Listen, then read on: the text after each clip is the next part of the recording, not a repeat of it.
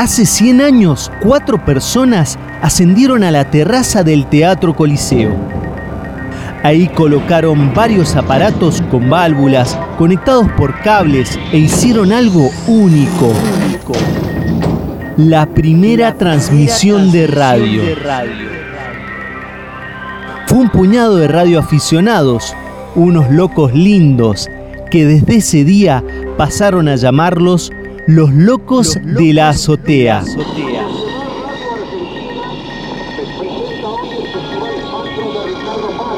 Eran cuatro tipos que promediaban los 20 años. Sus nombres eran Enrique Susini, César Guerrico, Luis Romero Carranza y Miguel Mujica.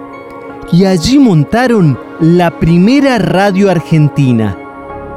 E hicieron el primer programa radial, aquellos innovadores, pioneros, arrojados, abrieron una caja de la que escaparían miles de historias que se entrecruzarían unas con otras. Hola, buenas noches.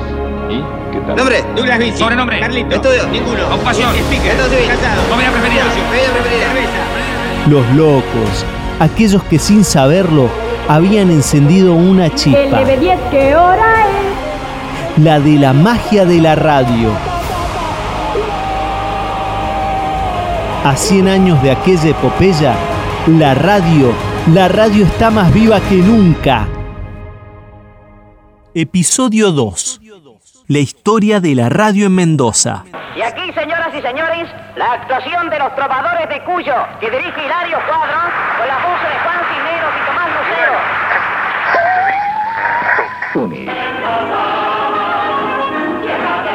Mendoza invita a su fiesta grande, fiesta de la labor mendocina. La radio es efímera. Y aunque eso está cambiando, lo que suena en la radio se desvanece. Si no lo escuchaste, tal vez no lo vuelvas a hacer. Sonidos en movimiento. Con los primeros minutos del domingo, aquí en Newell.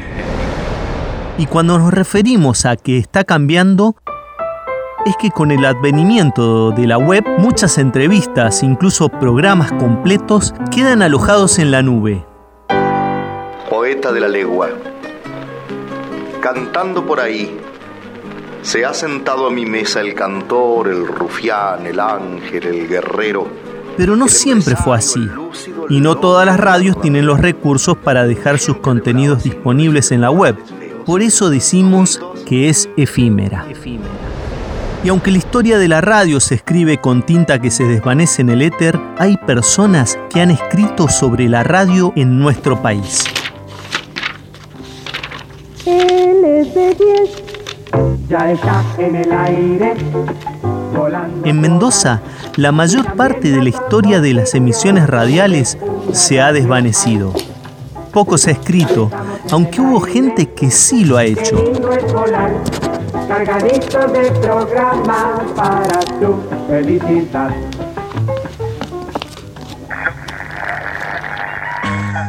La noche no duerme aquí. Está bien despierta y feliz. Hasta la luna anda sin Leonardo Eliva se tomó el trabajo de plasmar en un libro una parte de la historia de la radiofonía mendocina. Es medianoche. Esta es la portada de una nueva edición de su programa. Bueno, mi nombre es Leonardo Oliva, soy periodista, trabajo actualmente en el diario Los Andes y mi historia con la historia de la radio en Mendoza, de la galena a los auditorios 1920-1960, tal el nombre del libro que publicamos hace ya dos años en la editorial de la Facultad de Ciencias Políticas y Sociales de la Universidad Nacional de Cuyo, donde además yo soy docente de periodismo. Leonardo Oliva, un comunicador de la gráfica, se cruzó de carril e hizo una gran investigación para develar las primeras cuatro décadas de la radio en nuestra provincia. Bueno, debo hacer una aclaración. Yo no soy un hombre de radio, sino que soy un hombre de la gráfica. ¿no? He trabajado toda mi vida en el periodismo gráfico y, y por eso este, no me considero un hombre de radio. Pero por eso escribí un libro sobre la radio. Como soy de gráfico, digo, bueno, a ver, ¿qué puedo decir sobre la radio que no tenga que producirlo en formato sonoro? Lo voy a hacer en mi formato favorito, que es el, el escrito. En ese libro cuenta muchas cosas, entre otras que LB10 fue lanzada el 18 de julio de 1931. Desde ese momento, LB10 Radio de Cuyo se convirtió en la primera radio comercial de Mendoza. Buenos días. Inicia su transmisión de la fecha LB10 Radio de Cuyo. Abrimos aquí un nuevo capítulo al diálogo cordial con vocación de servicio argentinista y continental. Somos portavoces de una región de paz y progreso, Cuyo, cuna de libertadores de América. Por el sendero de la libertad y de la patria, los invitamos a compartir una programación meditada y creada para ustedes, nuestros mejores amigos. Y no transmitían las 24 horas. LB10 le dice hasta mañana, volveremos con una canción y esta noche que sea fue la primera radio comercial, pero no fue la primera radio que transmitió en Mendoza. Eso lo veremos más adelante. Máquinas de cortarse. Sí, el otro día hablamos con él. Y bueno. Pero volviendo al libro, ¿qué lo llevó a escribirlo?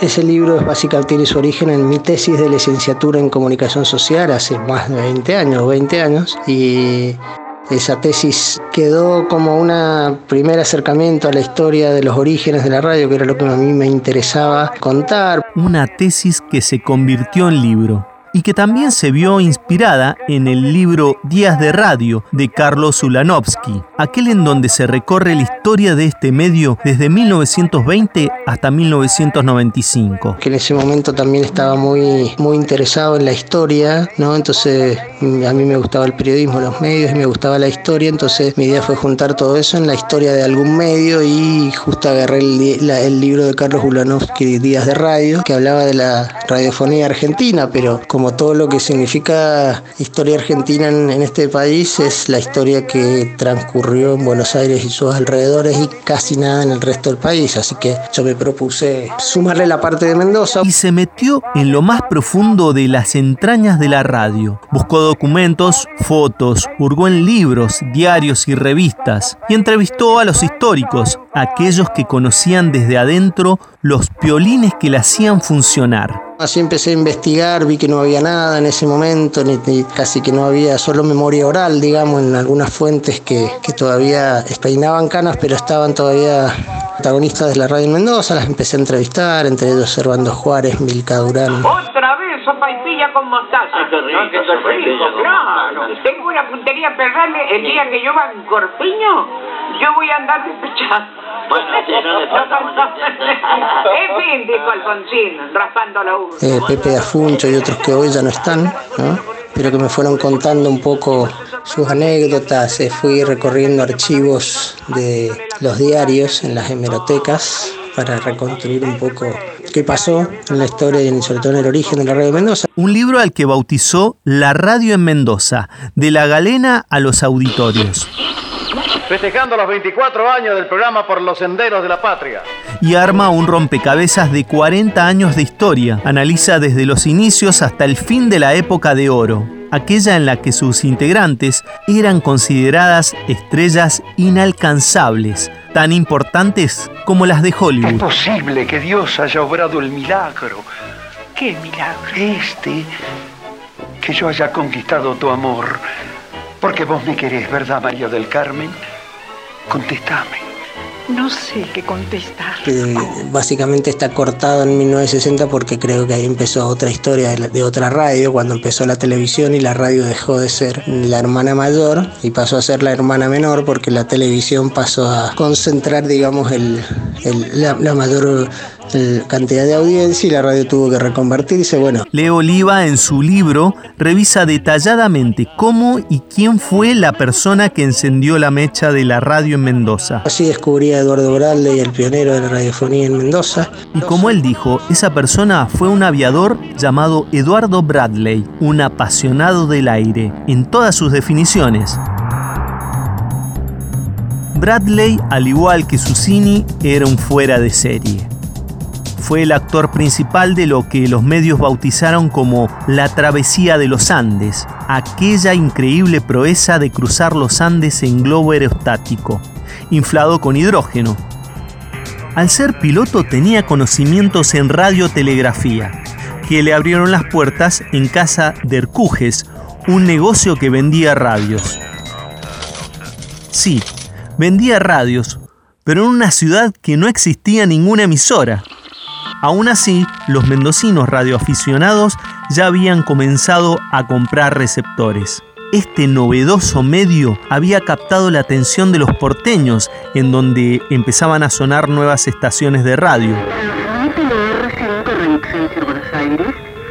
Los mendocinos no se quisieron quedar atrás y promediando 1923, la Casa de Ercujes inauguró una sala de transmisiones radiales en su sede de San Martín 1553 de la ciudad de Mendoza. Inclusive antes de la, radio, la primera radio, eso está bien explicado en el libro, antes de la primera radio, de la radio del parque, Bradley arma otra emisora más precaria. Gabinete maravilloso.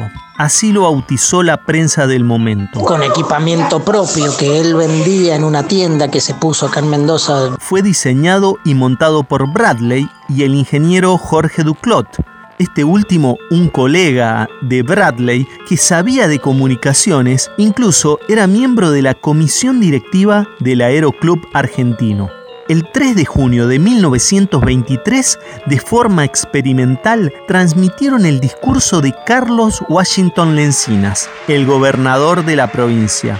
Fue con motivo de inaugurarse el ciclo de sesiones ordinarias de la legislatura de Mendoza.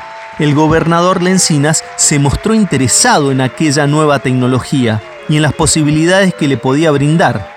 Fue entonces que daría financiamiento y otorgaría un nuevo espacio para llevar a cabo sus transmisiones. Y se lo pagó el gobierno provincial acá, porque acá él, a diferencia de Susini, acá la radio la armó por encargo de Lencinas, en ese momento gobernador, Carlos Washington Lencina, entonces Lencina le dio la plata para instalar todo. Sería en calle Bolón Surmer al 920, a unos pocos metros de los portones del parque. Desde allí hicieron la primer transmisión oficial de radio en Mendoza un 17 de marzo de 1924. El edificio aún existe, pero ahora está emplazada en ese lugar la Dirección de Recursos Naturales Renovables. Leo Oliva hace algunas especulaciones de dónde salió aquel primer equipamiento con el que se transmitiera en el Parque General San Martín. No está explícito en el libro porque tampoco está tan claro, pero mi teoría es que Bradley, que era el, nuestro Susini, digamos, era un tipo que estaba en contacto con lo que serían los adelantos técnicos, igual que Susini, ¿no? Eran tipos que tenían y que viajaban mucho, entonces sí, era todo equipo importado y Bradley lo que tenía era mucho vínculo con Chile, entonces yo calculo que lo trajo de Chile todo eso y viste que a Chile siempre por los puertos de Chile entraba todo. De 1920 a 1923 como que eh, entró mucho de ese equipamiento, como que ya no era tan difícil conseguirlo. LOU Radio Parque se llamaba aquella primera transmisora de nuestra provincia. Luego cambiaría sus siglas a LT4, de acuerdo a una nueva normativa nacional. La instalación de emisoras se siguieron sucediendo en las décadas siguientes. Radio Splendid, hoy día Radio Niwil, se inauguró en 1942 y Radio Libertador en 1950. Fue una producción integral de LB8, Radio Libertador. La mayoría de los receptores para escuchar esa radio, como también otras emisoras, eran radios a galena y aquellos receptores eran un dispositivo extremadamente simple de hacer que permite capturar las señales de radio en amplitud modulada o AM en la banda de onda media u onda corta. Por eso hubo gente que pudo escuchar aquellas primeras transmisiones. Hago llegar mi palabra y mi breve juicio no solo las de nuestra provincia, sino señales de distintas partes del mundo que empezaban a atravesar las latitudes. y gloriosa tradición. Hay que esperar que esta vez en Mendoza, sosteniendo una fórmula gubernamental integrada por dos nombres prestigiosos, Bautista Gargantini y Rubén Palero Infante, vinculados por una larga y provechosa acción a las diversas actividades nobles de la provincia y garantía segura de que los postulados de nuestro partido se dice que gracias a la radio a Galena se democratizó el aire. Va de tiendas, va contenta, Ajá. porque va para el Kipur. A sus compras las protege, la formal garantía el Kipur. Y vuelve alegre, ¿Por qué? Y satisfecha, Ah. porque vuelve del Kipur. Buenas noches. En nombre de la música.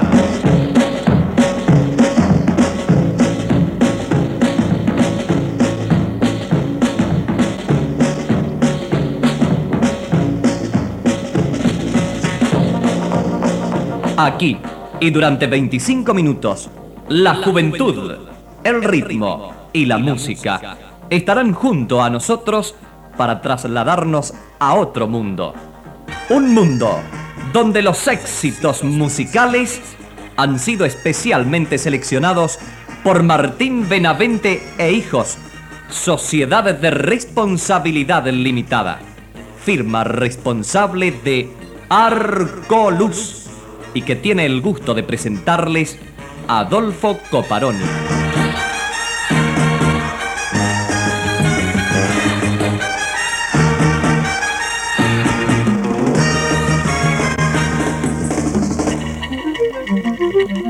La radio siempre ha sido servicio. Era la casa de locutores, artistas de la región, como así también foráneos. Por sus micrófonos desfilaban las noticias, se disfrutaban las radionovelas de la tarde y las grandes orquestas de tango, consagrados del folclore cuyano y del resto del país. Si llego a ser diputado, mi moción presentaré.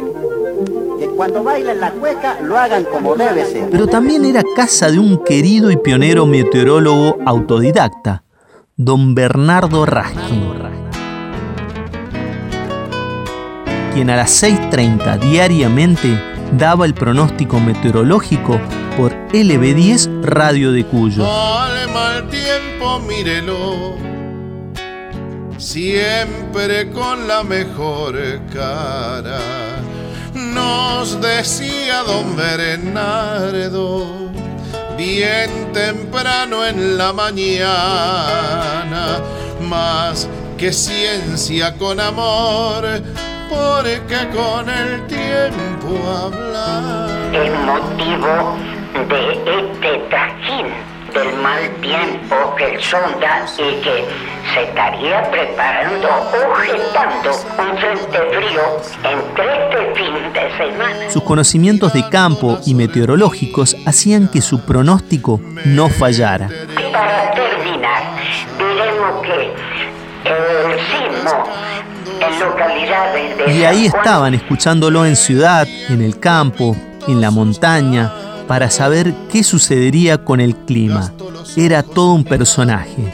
Observaba las conductas de las hormigas y los gallos y las asociaba con los cambios climáticos. Sabía lo que decía, porque con el tiempo hablaba.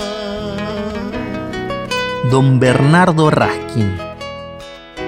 Era un tipo muy simpático y querido. Acá don Bernardo para que se alegre el alma. Desde Mendoza en Vendimia, antes que llore la parra, en donde quiera que esté el cogollo y la tonada.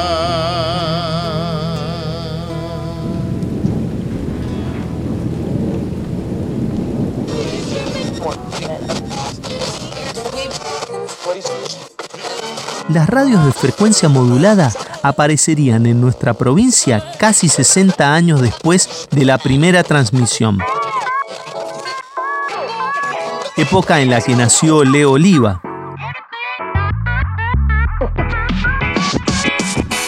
Por eso le consultamos cuáles fueron aquellos primeros programas que recuerda de la radio. Yo crecí en los 80, digamos, de niño. los años 80, cuando el reverdecer democrático inundaba las emisoras con rock nacional y las FM empezaban a sonar en los pasacassettes de los autos. La FM que recién iniciaba era parte de la banda de sonido de, de mi casa familiar, inclusive en el auto cuando mi padre me llevaba a la escuela. Recuerdo también que escuchaba radio, la verdad que no, no, no recuerdo específicamente qué, pero me imagino que había informativos en ese momento, bueno, y mucha música, ¿no? Mucha música de FM. Y decir FM en ese entonces era decir la discoteca abierta un programa en donde los oyentes eran los que programaban la música y el tema salía con una dedicatoria. Después me acuerdo que mi primer, eh, digamos, el momento que yo empecé a poner la radio para escuchar algo especial fue la discoteca abierta de la emisora del Sol, donde me acuerdo que pedías canciones dedicadas y yo tenía mi primera novia de la infancia, le dediqué una canción de Peter Cetera, me acuerdo en ese momento. Un lento fueron mis, mis primeros acercamientos a la radio. A la radio.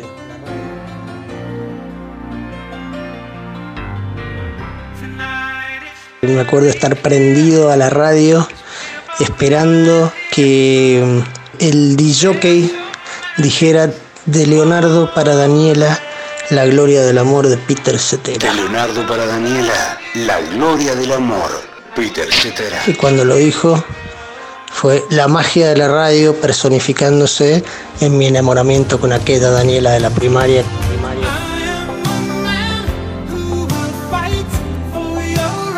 Que le mando un saludo, si porque una de esas casualidades está escuchándonos. Para muchos de los que amamos la música, era el momento para grabar tu canción favorita. Inclusive me servían para grabar canciones en los doble casetera que empezaron a usarse también. Porque después de la presentación del locutor salía el tema sin ninguna interrupción y ahí montábamos guardia junto a nuestros receptores con los dedos listos en el radiograbador para capturar esa canción que minutos antes habíamos pedido por teléfono a la emisora. Radio tuvo que reconvertirse, bueno, este, lo cierto es que se reconvirtió también que aún hoy sigue este, viva y esto que, que, estamos haciendo ahora que es un podcast no es otra cosa que radio por internet, así que la radio sigue tan viva como, como antes. Así que bueno, un poco es eso lo que, lo que quería responder en esta consigna de Ariel. La radio Mendoza ha cumplido con informar lo que ha sucedido en la provincia. Informa Radio de Cuyo, antes y mejor, las 24 horas. Ha dado trabajo y difusión a nuestros artistas. A ver, ¿cómo se dice despelote mexicano? Vos que estás no sé, no sé. Eh, Armando Jaleo. Armando Jaleo, muy bueno. Y ha habido auditorios como el de la actual Radio Nacional o el de LB8 Radio Libertador, en donde sonaron grandes orquestas de Buenos Aires, como así también las de todo el país ha sido y es un punto neurálgico de la cultura de cada región, como también de cada microregión. Por eso son tan importantes las radios departamentales e incluso barriales, en donde se impulsan a los artistas regionales, entretienen al oyente y brindan información de la zona, estableciendo con sus ondas puentes invisibles pero necesarios para la comunidad. Mi nombre es Ariel Butini. Agradezco a Leonardo Oliva por la entrevista y por el material sonoro a Sergio Parvanov, Leo Olivar y Gustavo Bastías. Melómanos, periodistas, locutores, artistas, filósofos, aficionados al deporte, economistas, humoristas. Todos han habitado el efímero mundo de la radio. Y fue hace 100 años que nació creció, tuvo una época de oro, volvió a nacer y se hizo fuerte. Cambió de formas y de estilos, un camaleón que se adapta a la sociedad a la que pertenece. Con esperanza argentina. O se une a la resistencia. Lo importante es que el motor que la mantiene encendida está en cada uno de los que lo hacen. Y eso la mantiene viva, nada menos que un siglo después, a 100 años de aquella epopeya, la radio, la radio está más viva que nunca. Que transmitían en onda larga. Esa originalidad argentina es histórica, ¿no? Sí, señor, absolutamente histórico. Fue el primer sistema de onda corta.